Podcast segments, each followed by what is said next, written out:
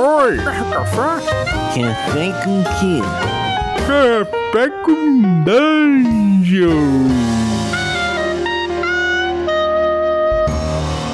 Bom dia, amigos do Regra da Casa. Estamos aqui para mais um Café com Dungeon, na sua manhã com muito RPG. Meu nome é Rafael Balbi e hoje eu tô aqui bebendo um café de puro caos. A gente vai, vai fazer uma análise estrutural de uma aventura extremamente caótica, que é os, a Sailors on the Starless Sea, uma aventura de DCC, talvez a mais clássica, um grande funil, e uma das, das aventuras mais famosas do mundo dos RPGs hoje em dia, devo dizer, fora do escopo do D&D. E para fazer essa análise, estamos aqui com o Jerzy Brzowski, é, para falar do Sailors on the Starless Sea, fazer essa análise comigo. Então, mas antes de chamar o Jerzy, eu vou lembrar que você pode se tornar um assinante do Café com Dungeon a partir de cinco reais. Você participa do nosso grupo de Telegram, participa de sorteios dos nossos parceiros e ainda recebe conteúdo extra. Então você apoia o podcast e ainda tem uns gracejos aí.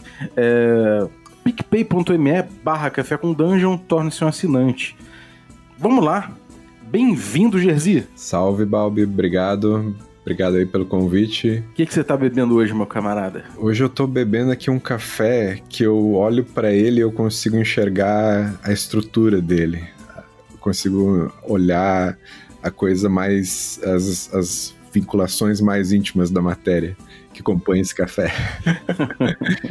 Boa. Sua configuração mais básica, né? Tá Exatamente. certo. Então, cara, primeira coisa, eu acho que a gente pode fazer uma análise. É uma análise não, uma explicação a respeito do que, que é essa análise gráfica que você mostrou para mim, que eu falei, puta, vamos fazer um episódio disso aí. É uma coisa que eu já tinha visto a respeito de outras aventuras, tem você vai ver algumas pessoas fazendo esse tipo de desenho né, gráfico da, da, das aventuras. E eu queria saber o que, que é exatamente que você explicasse para a galera o que, que é essa, exatamente essa análise. Então é, isso começou na verdade como um recurso que eu usei para preparar essa aventura quando eu fui mestrar ela e então eu resolvi assim diagramar mesmo as relações entre as áreas, os pontos do mapa.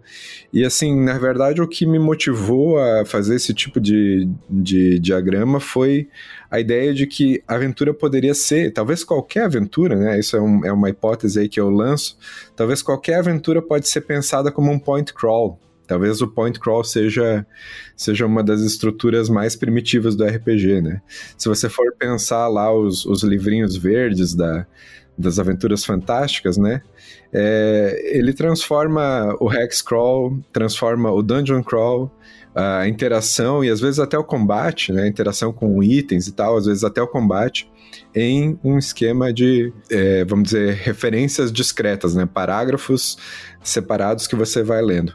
Então eu pensei em fazer algo assim, tipo, como seria a estrutura mais geral das relações entre as áreas nessas aventuras, nessa aventura e o que que quais as relações de acesso.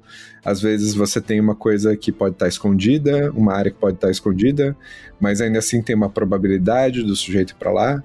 Então cada área é um pontinho nesse mapa e os, as conexões entre as, as áreas são os, os traços aí. De... Uhum.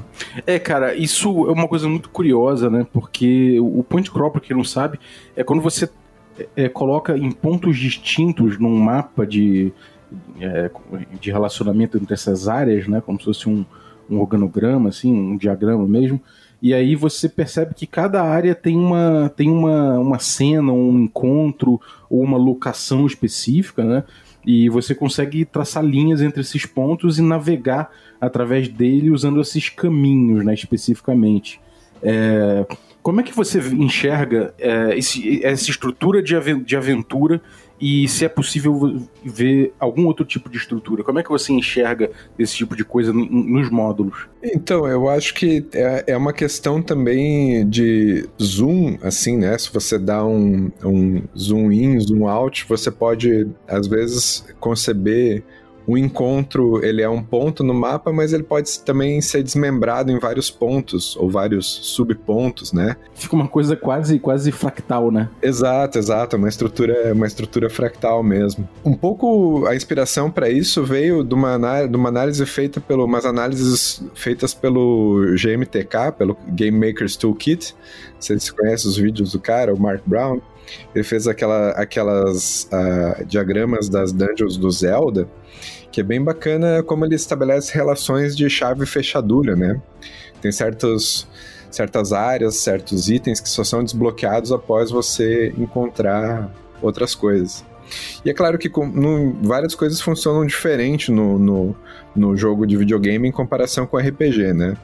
Mas, mas acho que tem, uh, assim, a estrutura de rede, né, que a gente pode encontrar na aventura é interessante e pode ser pensado em comum. Uhum. Isso aí fica uma coisa meio, meio que não é um railroad, né? A gente não pode chamar de railroad porque é uma liberdade de tráfego em todas essas linhas que ligam os pontos, né? Mas ao mesmo tempo não é um, um completo uh, sandbox, né? Onde você teria milhões de ligações, não, mas falando em termos de, de desenho de estrutura, é, ligando aí com rede de computação, né? Não seria uma, não seria uma rede distribuída, seria uma rede talvez descentralizada, né? Então, então você tem alguns pontos, alguns hubs, e esses hubs ligam a outros pontos menores, e você tem liberdade de trafegar entre esses pontos menores e os hubs e entre os hubs em si, né? Isso, isso, perfeito. Na verdade, a minha curiosidade era saber assim, que estrutura será que essa aventura tem? Já que ela é uma aventura tão bem falada e tão assim tão famosa, tão bem vendida, né? No, lá pelo Goodman sempre fala que é um dos best sellers lá. Então eu queria saber assim qual é a arquitetura dessa aventura, até para a gente poder escrever coisas que emulem essa pegada, né? Uhum. Maneiro, vamos lá então, vamos cair dentro dessa análise. É, inclusive, eu, eu, é, uma, é uma vontade minha de fazer mais de um episódio, pegando mais de uma aventura sobre isso aí, mais de uma análise de mais de uma aventura, que eu acho que é, é fundamental, assim, a gente poder é, estabelecer óticas, né, sobre diversas, assim, sobre as aventuras, não somente aquela leitura é, clássica que a gente faz e fala, ah, a aventura é boa nesse ponto, aqui não é. Acho que a coisa da, da estrutura é muito interessante. É, o Sailors on the Starless Sea. Ele é uma aventura que é um, é um funil de DCC, é, é talvez o funil mais clássico, como eu falei, é uma aventura para nível zero, né? Então todo mundo joga com borra-botas, personagens. Borra-botas não, mas personagens muito fracos, muito iniciantes, muito frágeis.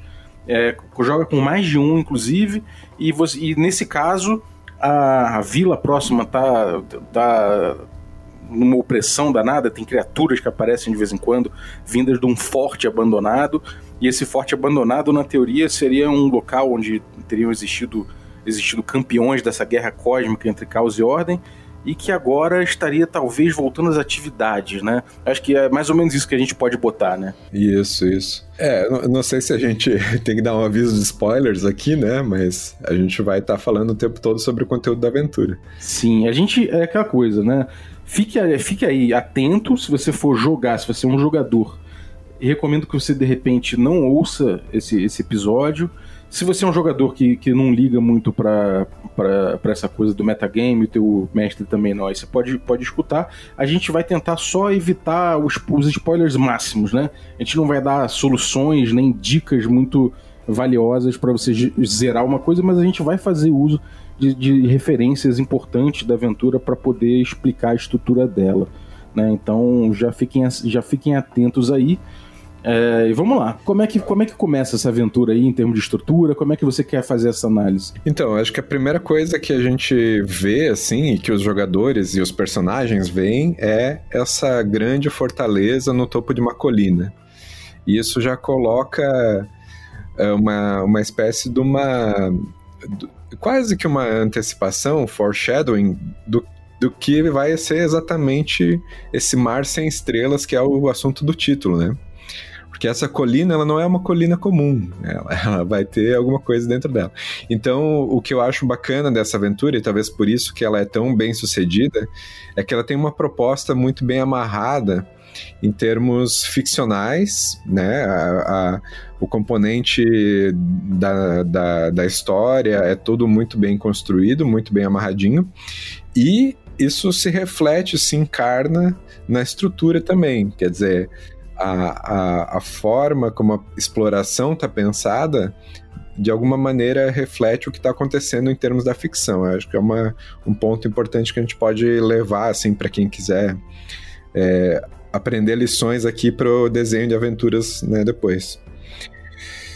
Então, a primeira coisa que a gente vê é essa fortaleza no topo dessa colina e tem uma entrada, né? Mas talvez não seja a única entrada.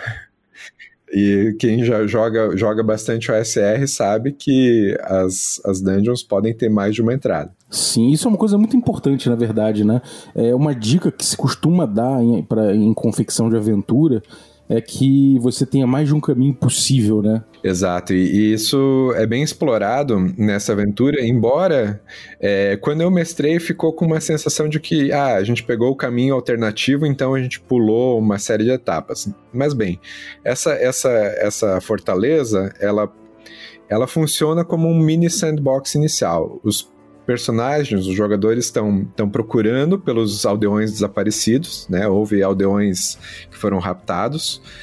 E, e esse momento inicial é um momento de, de busca, de procurar por indícios. Então, uma primeira etapa seria entrar dentro da fortaleza, e a partir dali, uh, uma vez que você entra, você consegue é, várias áreas com coisas muito curiosas e muito interessantes para serem é, feitas dentro do pátio, né? O pátio da fortaleza funciona como um hub, assim, daquela, se a gente pensar aquela estrutura de rede, né? E a partir dali, é, cada elemento, cada outro nó que pode ser acessado a partir desse hub, tem muita riqueza de, de detalhes ficcionais, né? Uhum. Tem uma coisa curiosa, antes de você entrar mais nessa, nesse, nessa área B, né? Quer dizer, nessa área do, do pátio ali, na verdade, é, tem uma coisa que eu, que, eu, que eu vejo nessa aventura que é aquela área inicial, normalmente, né? aquele, aquele primeiro confronto que costuma existir, que no caso é aquele confronto com as vinhas, né? Que ficam dentro de um corpo. Isso é uma coisa que é comum de ver nas aventuras da Goodman Games, que é um primeiro encontro meio que. É, que ele não tá ainda nessa árvore, ele não abre ainda. Ele é, é como se fosse um primeiro encontro que eles costumam dizer que é você tem que ser dessa altura para andar na montanha russa, sabe? Sim. É, é, aquele preparatório, assim. E isso, esse encontro ele não costuma ser muito negociável, né? Você, você enxergou isso dessa forma na estrutura que você, que você montou? ou você começou a analisar a partir do, da entrada da fortaleza, que é o mote principal? Eu incluí esse encontro, né? Ele é um encontro que, de certa forma, ele determina, assim, ele, ele dá indícios se as pessoas vão, vão direto seguir para fortaleza ou vão usar uh, a desculpa de tentar escapar desse encontro para poder observar a lateral da fortaleza, né? É, no caso, na vez que eu mestrei, uh, alguns, alguns personagens decidiram dar a volta, tentar evitar as vinhas, né? Meio que contornando, assim, na medida do possível. E com isso eles conseguiram enxergar coisas que estavam na lateral da fortaleza. Mas eu acho bacana essa tua proposta, né? De, de ser uma altura mínima para entrada na. É o sarrafo. É, é, o sarrafo da altura, é porque é, realmente, se você for ver, ela é tematicamente meio descolada do resto, né? Na, na real, teve uma reimpressão posterior da aventura que eles fizeram, que eles incluíram toda uma outra área uh, que daí é tematizada em cima dessas vinhas. Mas na aventura original, é, as vinhas só aparecem ali, né? Esses monstros de, de vinha. Só aparecem nessa, nesse primeiro encontro mesmo. Maneiro, mas aí a gente vai pra área B. Volta lá, desculpa que eu te fiz esse, eu fiz esse parêntese grande aí. Mas vamos voltar lá pra área B, que é o pátio, né? Quando a galera começa a entrar em contato com o, o grande motivo da aventura, né? Que é esse forte. Isso, isso. E o, a, o bacana desse pátio é que então ele, ele é como se fosse um, um, grande hub, né? Na, na primeira etapa da aventura, que corresponde também ao primeiro mapa. É, o, o, módulo tem dois mapas, basicamente, e, e o primeiro mapa é só a fortaleza com o pátio e, o, e as coisas que podem ser feitas ali. Uh, o que me chama atenção é que as áreas que você acessa uh, por dentro do pátio elas são tematicamente assim muito ricas e, e, e dá para sentir bem a vibe de espada e feitiçaria, né? Porque são é, é, como você costuma dizer, né? A textura dessas, dessas áreas, desses encontros todos é sempre muito bem exagerado, bem assim caricaturesco até talvez no, em termos de é, não é um poço qualquer que você tem ali. É um poço sem fundo que, quando se alguém parar para olhar, vai ficar perdido, vai, vai ficar né, hipnotizado por aquela imensidão e não vai conseguir sair dali, quase. Eu, eu vi, dá para ver essa caricatura da coisa toda, eu acho muito importante nessa, nessa, nesse ponto porque além de indicar certos caminhos, né, ele, ele antecipa um, um pouco do perigo que tem ali. Então, se você chega numa, porta, numa porta grande que parece que entrar para uma capela, alguma coisa assim, e você vê que aquelas portas imensas elas estão seladas por barricadas pelo lado de fora, isso já indica uma coisa muito braba ali dentro que, que tá sendo que estava sendo mantida ali dentro, travada ali dentro de alguma forma, né? Então, é aquela coisa, você sabe que estão vindo criaturas de lá, e que de alguma forma aquilo estava selado ali de um jeito violento, né, cara? O, o poço, é, o tempo todo parece que há alguma coisa incomodando, né, nessa, nesse ponto aí, e aí indicando certos caminhos, né, cara? Isso, isso. Eu diria que, é, que essa colina inteira é quase como uma, uma pústula, assim, pronta pra explodir, vamos dizer. Sim. É, e, o, e, o, que é engraçado é que tem até, assim, se você for ver a aventura, ela, ela é relativamente rápida, né? E ela tem alguns atalhos que até tornariam ela mais rápida ainda. Né? Se, se... Mas tem um atalho em particular, não sei se a gente pode falar, mas é até engraçado como, como se descreve né, no, no, no módulo, que Bom, um desses lugares que você acessa no pátio é simplesmente um buraco, uma é, como se a, crosta da colina tivesse ruído e você olha para dentro e tem uma névoa uhum. penetrável, né? Sim, área G, né? Isso. Isso é uma é o que ficaria lá embaixo, é esse mar subterrâneo que está embaixo da colina. Mas é claro, não, ele é inacessível por enquanto. Enquanto você está em cima ali da colina, o módulo até brinca. A menos que você tenha 150 metros de corda, você não vai conseguir entrar lá embaixo, né? Sim. É, isso aí é uma, é uma coisa que também, se por acaso o grupo conseguir um jeito de descer, vai, vai ser o, o, o grande atalho da parada, né? Sim, você pula direto para a última área, né? Da, da, praticamente penúltima área da aventura. Mas enfim, é, voltando um pouco ali para para as ruínas. Eu nunca, Rabinho, eu nunca vi ninguém conseguir, só para dizer, tá? Ah, sim. é, eu também, eu acho bem improvável, né? Teria, eu não sei se eu como mestre deixaria isso acontecer também no sentido de, bom, os, os, jogadores teriam que ser muito, muito, muito, né? É, se eles me dessem um, se eles me dessem uma uma justificativa de como, ele, de como eles conseguiriam afastar o risco de descer até lá, eu deixaria. Agora, ia ser aquela coisa de falar, porra, tirei o chapéu, cara porque é realmente é impossível, aparentemente. Isso, é, não quis dizer que eu não sei se eu deixaria no sentido de, bom, tem que ser extremamente engenhosa a solução, né, nesses, termos. Não, não que eu ia tolher a agência do galera. Então, voltando ali para a capela, né? Bacana da capela é que ela tem é, já várias alternativas, não, assim, ferramentas que podem ser usadas mais adiante, né? Tem, uh, isso também tem uma antecipação no sentido assim, olha, eu vou dar a ferramenta, você ainda não sabe para que que é, mas pode ser que funcione mais adiante no encontro mais adiante aí, né? Isso eu acho bacana também que é, a Aventura faz isso, ela te dá ferramentas, eu acho que é uma marca da OSR, né? Dá ferramentas genéricas. Você ainda não sabe exatamente como que isso vai se encaixar, mas uh, vamos tentando fazer coisas. Os jogadores vão tentando fazer coisas com o que eles ganham, com o que eles têm à mão ali vai que alguma coisa cola, né? Você mapeou quantas possibilidades de saída desse pátio? Eu, eu diria que tem é, uma, duas, três, basicamente. Mais o, o, esse impossível. É, é, eu tô contando aí o impossível como uma delas, assim, de probabilidade remota, né? Na verdade, tem uma bem óbvia mas da vez que eu joguei, os jogadores acabaram evitando a, a, saída mais óbvia, assim. Tem uma nos escombros também, né? Isso, é, eles foram pelos escombros. Eles, a dos escombros até é uma é uma área que tem um tesouro relativamente valioso, né? Mas mas o problema o desafio também é bem interessante.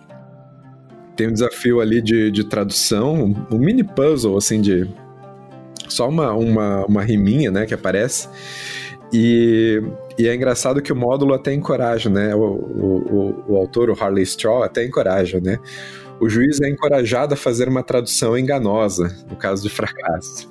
Mas eu, eu me agarrei nisso aqui com paixão. Eu gosto muito da ideia de, dos desafios de linguagem e, e, a forma como a gente usa a linguagem dentro do RPG. Então, eu. Eu vou, só para lembrar, eu vou botar o. Uma, esse, esse diagrama né, que, que o Jersey fez caso você queira acompanhar, caso você esteja vendo no computador, no celular e resolver acompanhar, de repente você pode pegar e ver esse gráfico aí que pode ajudar a entender mais ou menos o que, que a gente está falando, né, em termos de estrutura. Hum, mas então, aí, cara, você tem essa, essas três saídas mapea, mapeadas, então, né? Isso, né, a área B1, a área H e área G. Então, a, G, a H, desculpa, seria mais óbvia, seria o caminho esperado, vamos dizer assim, que as pessoas vão, descobrem que tem os, os bestiais lá, né, esses monstros meio meio ilha do Dr. Morro, assim, que foram que foram no fim os aldeões que eles estavam buscando, né? Então... É, é um encontro mais pesado, por assim dizer, em termos de porradaria, né? É, é, o maior, é a, maior, a maior possibilidade de porradaria, eu acho que é isso aí, né? Isso, isso. É, que são, são é bastante, bastante monstros que tem aí nessa área. E o que acontece é que é, é um encontro evitável, né? Se você for ver. É, dá para contornar ali. E isso é interessante, né? Não, não tem assim uma, um, um railroading no sentido clássico, talvez, de, de eliminar a agência do jogador, né? Eliminar a agência. Mas ele, a estrutura condiciona é, ela própria, por si só, a forma como os caminhos estão configurados, condiciona para que haja uma linearidade maior na segunda parte da aventura, né? Que é o que dá para ver também no diagrama. Isso eu acho que eu acho bacana porque isso condiz também uh, com esse aspecto ficcional do que está acontecendo em termos da ficção mesmo. Primeiro, uh, os personagens estão procurando uh, esses aldeões, os aldeões, né? E esse momento de busca é representado na estrutura por uma, uma, uma rede mais aberta, uma rede com vários caminhos, um hub e tal. Quando eles encontram a área H, quando eles encontram as, a trilha do, dos bestiais e, e a ideia de que então talvez haja um sequestro para outros fins desses aldeões, que a gente ainda não sabe qual é, a aventura afunila, é, talvez é, metaforicamente ou literalmente, para um caminho mais linear, que é a segunda parte, que é o segundo mapa, né? Sim. Mais ou menos todos uh, os caminhos eles acabam levando para essa é, para o início dessa segunda parte, né? Isso, isso. É, o que seria, vamos dizer, um momento que eles estão uh, indo em direção ao boss final da aventura, né? E, e ali Aliás, aparece, é, eu vi vários comentários dizendo que, bom, uma das coisas que funciona muito bem nessa aventura é que ela é quase como um filme sessão da tarde, assim, que, que tem uma, uma estrutura de desenvolvimento e daí preparação para o enfrentamento de um desafio final, né? Uhum. Isso, isso é, uma, é, um, é um traço, talvez, do próprio Harley Stroh. As aventuras dele costumam ter essa, essa pegada aventuresca muito forte. A Tower of the Black Pearl, é, ele, ele, tem, ele se usa um pouco da, da, dessa dessa linearidade em certos momentos da aventura, eu acho que para poder justamente imprimir isso, né, me parece. Isso, isso. É, eu tava lendo também a, a aventura que antecede essa aqui no, no, na publicação do DCC, né, o número 66.5, também do Harley Straw, o, como é que é? Doom of the Savage Kings, né? Ah, sim. sim. A perdição dos reis selvagens. Muito boa também. Muito boa. E ela também tem é, uma estrutura bem parecida, assim, um começo mais sandbox e depois um, uma, um meio para o fim mais linear. Eu acho que é, é, uma coisa. A diferença é que aquela tem um dungeon crawl no meio, assim. É, é, um, é, uma, é uma dungeon um pouquinho mais arborescente, vamos dizer, do que essa aqui. Essa aqui é bem linear mesmo. É uma barriguinha, né? Aquilo ali é uma barriguinha da aventura do, do Doom. É, mas a gente analisa, qualquer hora a gente analisa o Doom aí. Acho que é uma boa aventura de analisar. boa. Mas é estilo pessoal, o que, que, você acha? Você acha que é, é uma decisão consciente do Harley? Ou é uma coisa que acontece muito por um, pelo estilo dele mesmo? Eu acho que é bastante pelo estilo dele, assim. Eu acho que se você for ver, o, o Apêndice N também é, é, leva nesse sentido, né? O, por exemplo, aquela, aquela história do Conan, a Torre do Elefante, né? Tower of the Elephant, que é bem famosa também, tem uma aventura de DCC inspirada nela também. É, ela tem uma linearidade, né? É uma, é, um, é uma dungeon crawl linear. Então, acho que, acho que é um pouco essa pegada. É mais importante você ter poucas salas muito ricas tematicamente, com muita coisa para explorar, com muita com esses exageros assim de espada e feitiçaria mesmo, do que uma dungeon bastante ramificada, com muitas salas e muitas salas com pouca coisa, né? Mas enfim, a gente chega no mapa 2 e a galera meio que se encontra numa praia, né? Tem um pedaço ali que a galera meio que. Todos os caminhos levam a esse local, né? Esse, essa praia onde tem um, um menhir, né? Que, enfim, que, que, perto de um barco. É, como é que é essa cena aí? Como é que você viu essa cena em termos de estrutura? Isso. Pois é, aqui é o, é o momento que a gente. Talvez é o momento mais delicado da aventura, porque é, ela tem um pouco de. É, tem um railroading mais literal, né? Esse barco ele vai, vai ir automaticamente para a ilha. E aí tem uma decisão que tá na mão do mestre. Você vai permitir os jogadores, tipo, quem embarcou nesse barco vai e quem ficou para trás, os personagens que ficaram para trás vão ficar? Ou você vai dar alguma agência para eles de entrar no barco e tentar voltar depois? A aventura, como tá escrita, você entra no barco, o barco vai e pronto. É, ele é, um, ele é sozinho, ele se movimenta sozinho, né? Exato, exato. É uma força espiritual, sei lá, que guia ele. Exato. Eu achei, eu achei um pouco complicado, assim. Eu, eu confesso que eu coloquei remos. e aliás, se você for ver no desenho do mapa, tem remos, né? Depende do, da arte, não fica muito claro isso, assim. Então, é, mas é uma questão de agência bem, acho bem difícil assim de, de avaliar. O que, que, seria melhor? É, eu vou ter que rever, eu vou ter que rever é, essa cena explicada para ver se realmente eu viajei nesse negócio de, de, de sentir o barco indo sozinho mas de qualquer forma, acho que esse sentimento ele é legítimo pelo que propõe a aventura. Sim. Não, ele, ele escreve, ele escreve na, na aventura, escreve que o barco começa a se mover sozinho, em direção a ele. Sozinho, né? Ele tá, tá, tá expressamente dito aham, isso. Aham. Só que a questão é se os jogadores têm como interferir no rumo desse barco ou ele vai e pronto, né? E é aí que tem também a um desafio que também tem um foreshadowing bem interessante antes, né? Na, na sala ali dos, é, da, da famosa piscina. Não sei se a gente entra em detalhes. daquela. Daquele lado. É, pode falar, pode falar. É o, é o encontro com o Kraken, né? Com Leviatã, desculpa. É, isso. É, ele, ele descreve como Leviatã mesmo, isso. É.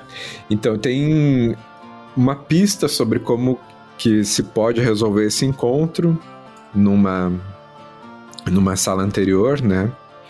mas nunca fica muito claro, nunca fica muito evidente, pelo menos quando os meus jogadores não, não acharam tão evidente assim as pistas que, que a aventura forneceu. E não sei como é que como é que você experienciou isso? É, cara, eu, na verdade, sim, às vezes eu joguei essa aventura mais de uma vez, antes de eu pegar para mestrar e antes de eu pegar para mestrar DCC, é at all, assim. Eu senti que a aventura tinha, tinha rejogabilidade por conta de mais de um caminho, etc. Então, enfim, essa cena eu acabei morrendo numa delas, essa cena do, do Leviatã. O grupo todo ali pereceu, ninguém teve nenhuma ideia e, enfim, acabou, acabou todo mundo se dando mal ali. Era, era até o Diogo Nogueira mestrando, inclusive, foi, foi muito interessante. Mas depois da segunda vez a gente foi lá, a gente passou pela, pelo Kraken, pelo Leviathan, desculpa. E, e aí aquela coisa, né? Eu passei a entender melhor o encontro, a função do encontro, mas de qualquer forma ele é uma coisa. Como é que eu vou dizer? Ele é um encontro ele é um encontro que não é tão amplo assim, né? Ele não tem, ele não tem uma, os jogadores não têm uma grande versatilidade de recursos para enfrentar ali aquele, aquele Leviatã, né? Que é um, um, que são vários tentáculos que saem da água, né? Isso, isso. É, não tem muita, vamos dizer, os os, os principais recursos são eles mesmos. Sim. Né? É, pois é. é, é os corpos deles mesmos. A, a, a, menos que alguém decida, não, vou me sacrificar em nome do grupo ou qualquer coisa, né? Uhum é, realmente são pouquíssimos recursos, né? São pouquíssimos. É, ouro não. Em, em, princípio, não na aventura não tem tanto uh, ouro para tanto ouro para poder. É, eles colocam um valor mais ou menos, né? Aham, uh aham. E, e por outro lado, é, tem outras ideias aí, não sei se, se a gente fala ou não fala, mas realmente, é, essa questão combinada com a agência, com a, a restrição da agência, parece que fica um desafio de um, de um nível assim de dificuldade até maior do que o desafio final da aventura, do que o boss final. É, é enfrentar ele na, na, porrada é morte, né, cara? Não tem, não tem opção. É, é, até dá, ele tem, tem certas. Ele até cita como, como seria uma batalha com, com o Leviatã, mas é uma coisa que é um no-no, né? Mas enfim, passado aí o Leviatã, uma possibilidade, né? Passado o Leviatã, é, você chega ali naquela, naquela. Vai chegando naquela ilha, né? Uma, é um zigurate, né? Em vários níveis, assim, uma pirâmide em vários níveis, com aquele cara, aquele demônio lá em cima, aquele famoso, aquela famosa capa ali, né? Do, do demônio com uma massa de três. De três. Uma, uma Morning Star, sei lá, um flail ali com três bolas espinhentas na ponta, um, um olho só, chifres, o símbolo do caos, é, cabeças penduradas no, no, no, escudo, né? Onde a parada é caótica.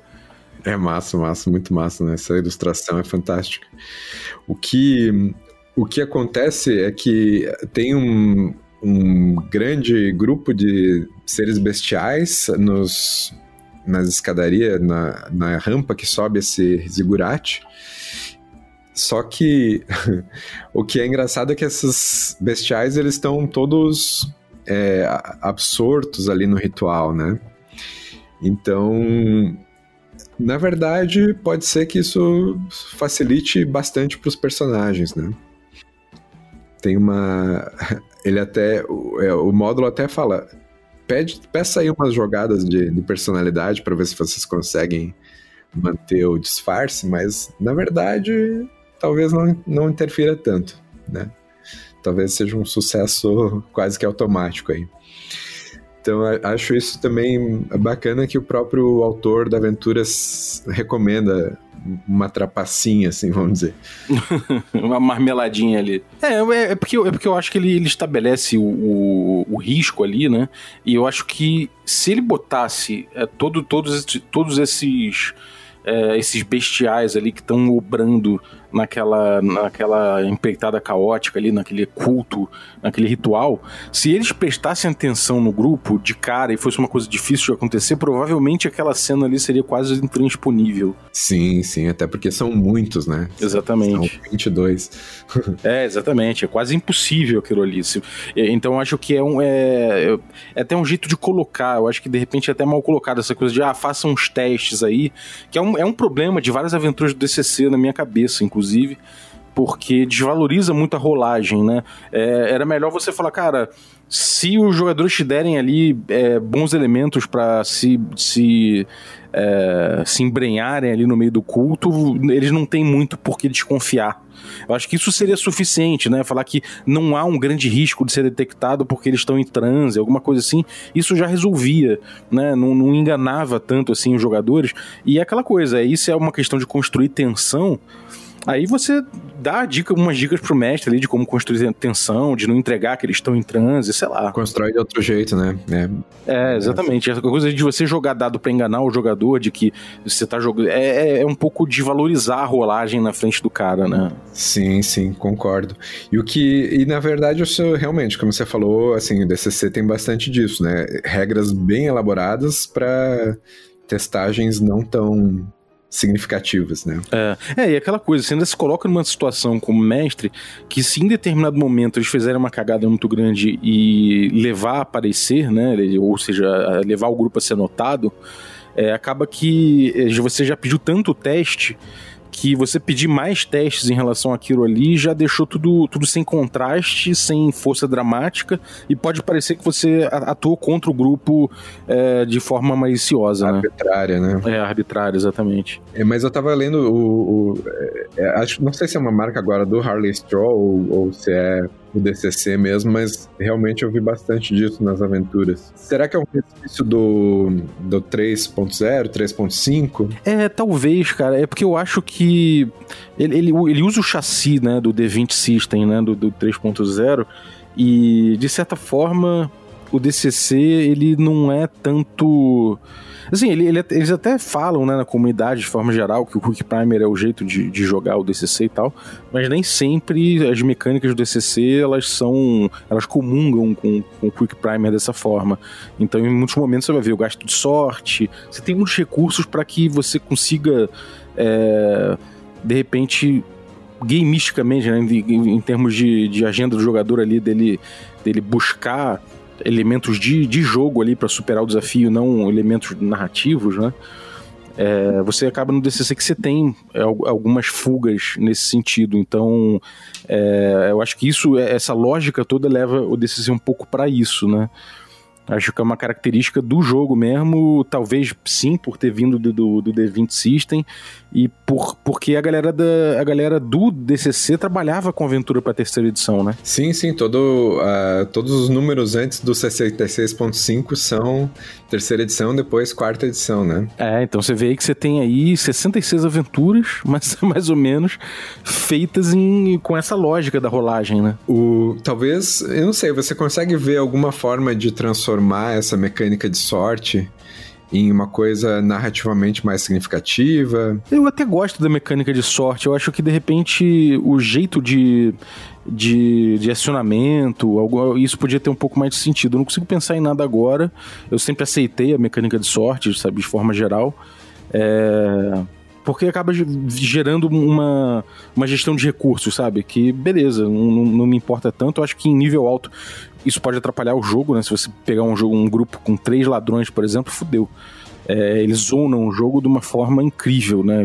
Três ladrões nível 4, acabou o jogo. Você não tem mais. É muita sorte e muita potencialização dessa sorte. Então eles têm o jogo completamente na mão, eles não vão falhar jamais.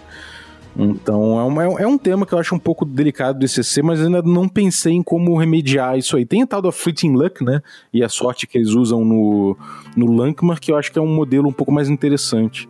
Enfim, a gente tem aí esse, esse zigurate, essa coisa toda, e ali é, é linear, né? Aquilo ali é, leva para um confronto, um confronto final quase que necessário, né? Isso, não tem muito como escapar. É, você, você tá ali de frente com uma encarnação do caos, né?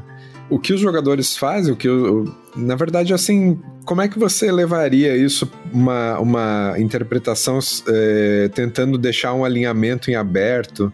Talvez uh, naquele esquema do jogo que ele fala, ah, vamos ver aí, do começo todo mundo é neutro, vamos ver como é que vocês agem e daí e daí a gente vê o alinhamento, né? É, o que, que um, será que funciona aqui com essa com essa com esse desfecho? Personagens caóticos não tentariam contribuir pro pro ritual, será? É, isso é uma, é uma, é uma boa pergunta. Eu nunca vi isso acontecer, né? Mesmo com personagens caóticos ali, mesmo não adotando essa, essa visão do Joe de começar tudo com neutro, eu nunca vi ninguém querer ajudar o, o esse, esse ritual, né? E aí me leva talvez à conclusão de que o caos é tão caótico que ele mesmo é fracionado, então. Exato, que é, que é um pouco aquela, o tema daquela aventura Intriga na Corte do Caos. Exatamente. Né? Intriga do Court of Exatamente. Então o caos tão fracionado, ele jamais poderia contar tanto com a ajuda de alguém caótico, né? Se fosse um, um culto ultra ordeiro e até questionável por tão ordeiro que ele é, talvez aí eu acho que ficaria mais feio não, não ter jogador, personagens ordeiros que ajudassem, né? Mas no caso do caos, acho que tá valendo. É isso aí mesmo, é isso aí que é, isso, é o esperado, é o esperado. Mas assim, o que o que nós, o que tem nesse final, não sei se podemos passar já mais pro, pro fim, fim mesmo. É um, um fim bem sessão da tarde mesmo, né? Que o negócio vai ali, aquela área de alguma maneira vai ser destruída, né? É, deixa de existir, né? Ela colapsa. É, isso é uma outra marca do Harley Stroll, cara. Mais de uma aventura dele termina com tudo indo às ruínas. Eu acho isso bacana porque tem essa ideia do caminho sem volta, né? Do, do de transformações é, irreversíveis, que, que também é, tem um pouco a ver ali quando você quando estão decidindo se entram ou não no barco. Aquilo ali dá para perceber que é um caminho sem volta, né? Que é uma, entrou nesse barco, olha, sinto muito, mas o que você deixou para trás em termos de tesouro, em termos de, até de, de personagem, você não vai mais ver. Então, ele só coloca agora isso numa escala um pouco maior, né? Que agora é todo, toda a área, toda aquela aquela região da aventura que vai. É, além disso, eu acho que o Harley Stroll também, isso é uma coisa que eu vi em mais de uma aventura, é de ter esse ponto de que o jogador, os personagens passam na, na, na dungeon, e a partir daquele momento ali acontece alguma coisa que eles não têm muito como retornar, sabe? Ou é um pulo numa, numa área muito, muito alta e o grupo não tem muito como voltar, e é porque o teto ficou para trás, ou é porque eles vão ter que fazer um outro caminho para conseguir voltar. Então acho que isso é uma questão do, do Straw também, o estilo pessoal dele. Você chegou a, a, a ver isso na estrutura? Uh, sim, eh, talvez o que eu, a forma como eu desenhei ali sejam conexões é, bidirecionais em certo sentido, mas algumas dessas conexões deveriam ser setas, né? É só uma seta para um lado sem, sem volta, né? E acho que, em particular, essa, essa parte do barco, né? Não tem muito como. É, é essa estrutura, cara. Eu, eu, eu, é, é você vê, né? Como é uma reflexão interessante. A gente pensando na estrutura, a gente começou a entender um pouco melhor o estilo do autor, né? Foi muito boa análise, cara. Muito legal. É, para fechar, para concluir, assim. Você, você chegou a analisar mais de uma aventura com isso aí? As aventuras que você leu de alguma forma, você teria como catalogar isso aqui? Isso é uma, é uma aventura do tipo tal? É, é uma coisa que você consegue, consegue abstrair e nomear? Eu diria que uh, tal, ainda não, assim, ainda não, não teria uma classificação, mas acho que a gente poderia trazer coisas de até de teorias de redes e tal para para falar, né? Tem aquelas redes estilo Small World, né? Mundo pequeno, que são vários hubs pequenos, vários hubs, aliás, localizados é, em diferentes pontos da rede. Eu acho que, por exemplo, uma Mega Dungeon, ela seria assim, ela seria vários hubs com é, é os, as estruturas é, de rede locais e talvez um grande hub central, que seria talvez a base de operações, né? Uh, sei lá, Arcaia ou, ou o Raifel. Raifel, né? sim. Uh, Raifel é bem caracteristicamente essas várias. Bom, Arcaia eu joguei menos, então não sei, mas acho que são essas várias é, redezinhas locais, né? Todas conectadas a, uma, a um grande hub central. É, isso aí talvez né, em termos de computação, né, é, é como se fosse um, uma, uma rede que você tem ali é, esse ponto central maior e de, se liga diretamente a ele outros menores, né? Então é a rede centralizada que eles chamam, que é diferente desse tipo que a gente viu agora, que seria um pouco mais distribuída, né? Aliás, descentralizada, desculpa. Seria mais descentralizada, que é diferente de uma aventura completamente solta, que aí seria distribuída, né? Seria aquela rede com todos os pontos se ligando entre si num caos completo. Isso, pois é. Agora eu não sei se essa, essa, essa, essa rede, todos os pontos se ligando entre si e tal, se ela não ficaria uma aventura difícil de ser manejada do ponto de vista ficcional. Pensa, por exemplo, uma aventura investigativa que tem muitas pontas soltas, muitos leads diferentes para tudo quanto é lugar e tal. Sim, é isso pode levar aquela paralisia, né? Aquela coisa que tem até um episódio do café que eu fiz com o Carlinhos, que a gente fala de, da diferença de liberdade e agência.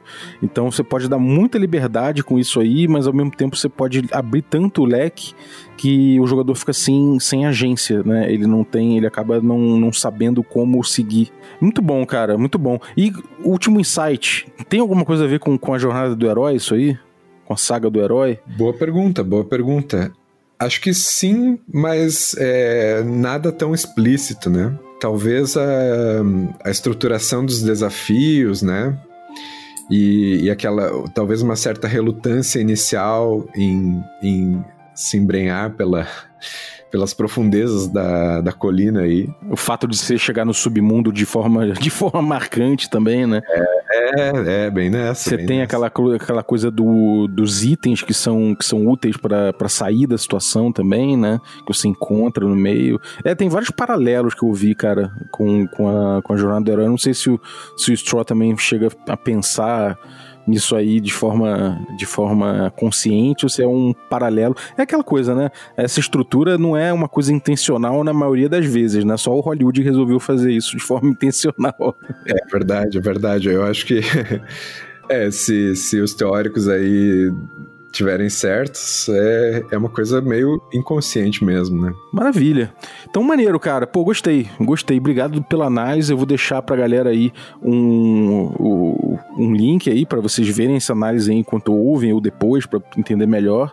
vou ver se eu deixo também um, uma imagenzinha aí do, desse, desses modelos que eu falei de de rede de computação, que isso aqui é o centralizado, descentralizado e distribuído, porque também acho que dá uma, uma ideia visual do que a gente está falando aqui. E é isso, cara. Muito obrigado. Agora, conta pra gente o que, que, que você tá aprontando, qual o teu, teu rolê, você trampa com o quê, que, onde a galera acompanha aí teus, teu, teus ensaios aí, tuas reflexões. Beleza, então eu tô, eu, eu tô no Twitter, arroba. É, eu tô trabalhando num, numa aventura agora para DCC, até foi isso que me motivou a, a partir fazer essa análise, né? É, queria estudar os clássicos do, do sistema e também para além, aquilo que foi escrito para além, para ver se a gente tem alguns insights interessantes para tomar. Eu estou escrevendo essa aventura chamada Sendas pelo Ermo, e ela seria um, uma espécie de sci-fantasy pós-apocalíptico com a pegada gonzo tradicional do DCC, mas eu queria também trazer isso um pouco para a linguagem e para a estética brasileira. Já tem, já tem a capa do, do Prosaico, do insubstituível Bruno Prosaico. Tá incrível essa capa. E eu vou, vou tô divulgando isso aos pouquinhos, assim, até porque ainda tem bastante coisa para fazer nessa aventura. E e também eu estou pensando agora, é, com, essa, com essa ideia da análise aí, eu estou criando um, um, blog. Imagino que quando o episódio sair no ar, talvez já tenha esse texto por lá. Mas é o Aventuras Fodásticas. Muito bom. Aventuras Fodásticas Blogspot. Maneiro. Eu vou deixar todos esses links aí para você, galera. Para vocês, galera. Então se liguem no descritivo do episódio no fim aí da, da ouvida ou durante mesmo. Mais alguma coisa, cara? Mais algum, algum arremate aí? Não, é isso aí, obrigado pelo espaço aqui. É, é, é um sonho que está se realizando, participando do Café com Dungeon. Que isso, eu que agradeço. Queria deixar, deixar um abraço para a galera que jogou essa aventura, né? Quando eu mestrei. O Francisco Varmin, o Léo de Leão, o Isaquiel e o Daniel Pires Nunes. Valeu, galera. Olha, todo mundo aí do grupo de assinante. Maneiro, cara. Obrigado. É, valeu aí, então. E queria agradecer você também que ficou ouvindo a gente até agora. Muito obrigado pelo, pelo, pela tua audiência. E eu queria agradecer também aos nossos assinantes que tornam possível essa aventura. Então vou agradecer aí os nossos assinantes Café Expresso, o Jersey aí, inclusive, muito obrigado, Jersey. É, queria agradecer também os nossos assinantes Café com Creme, e aí eu vou, eu vou agradecer aí o José Canezin. Muito obrigado, cara. E vou agradecer também os nossos assinantes Café Gourmet. E aí eu vou citar aí o todo mundo no caso. vou, vou citar o Ricardo Mate, Adriel Lucas, Bruno Cobb, Diego Sestito, Caio Messias Cavazana, bem-vindo aos Gourmet, cara. Obrigado pelo upgrade. Rafael Cruz, Abílio Júnior, Rei Galvão, Francioli Araújo, Tiago Lima Barbosa, Rafael Caetano Mingorance, Rafael Garotti Rezende, outro upgrader aí, valeu. Guilherme Nojosa, Pedro Cocola, Erasmo Barros, Daniel Melo, Jean Paz, Pati Brito, Denis Lima e Rodrigo de Lima Gonzalez. Galera, muito obrigado mesmo, um abraço e até a próxima.